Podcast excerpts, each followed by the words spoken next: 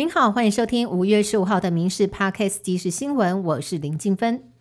民进党总统参选人赖清德开设 YouTube 频道，至今订阅人数顺利突破两万人。近办发言人郭瑶慧更爆料说，赖清德呢私下其实非常幽默。雷公拉萨伯也有真情流露的一面。今天晚上更宣布将合体竞选总干事，屏东县前县长潘孟安在脸书上直播与民众畅聊竞选内容。郭雅慧透露说，现场将会准备两个人爱吃的宵夜美食，不止吃播谈选举，也会和大家聊一聊两个人相识的革命情感。国民党征召人选即将在本周三揭晓。郭台铭动作频频，昨天不但面会韩国瑜道歉破冰，也探望柯妈，支持度还被说超车侯友谊。根据了解，国民党中常委傅昆奇私下发动沈智慧在中常会联署提案，呼吁党主席朱立伦征召郭台铭，引发部分党内人士认为是在带风向。副秘书长谢依凤也说了重话，强调破坏团结的人是罪人。而为了化解分裂危机，传出今天晚上党主席朱立伦将会和郭台铭见面，而侯友谊也不排除到场聊聊。台北市信义区上周六发生天坑事件，台北市长蒋万安表示，昨天晚上已经完成灌浆填平，今天会优先恢复行人通行，并且要求建商加强周遭建物的安全观测，确保安全无虞，才会让撤离住户搬回家。但是周一在议会仍然遭到自家国民党议员轮番炮轰。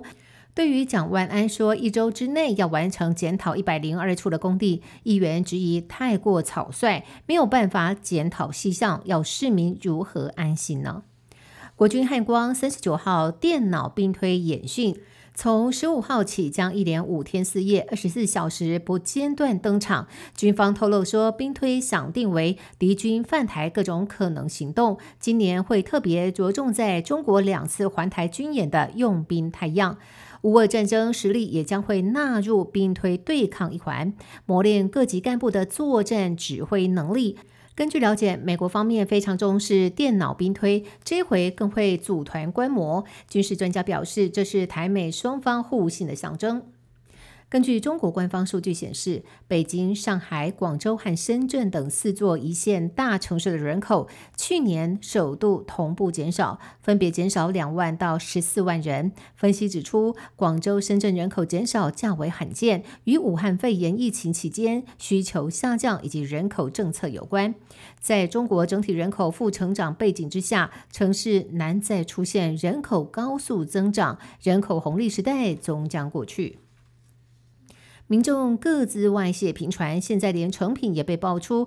有读者买了《阿贡打来怎么办》这本书，竟然还接到自称成品人员打电话来要进行市话调查，但是因为语调及口音像中国人，让当事人怀疑是认知作战，各自遭到外泄，引发不少成品会员恐慌。行政院副院长郑文灿说，按照规定要三日内完成行政检查。数位部也请成品今天要提供资料，人员也必须配合调查。如果有各自外泄的事件，也因应相关外泄的情况进行行政裁处。高压用户下月电价将在十六号开跑。经济部从去年开始实施，全台二点五万户高压用户夏季的电价扩大一个月。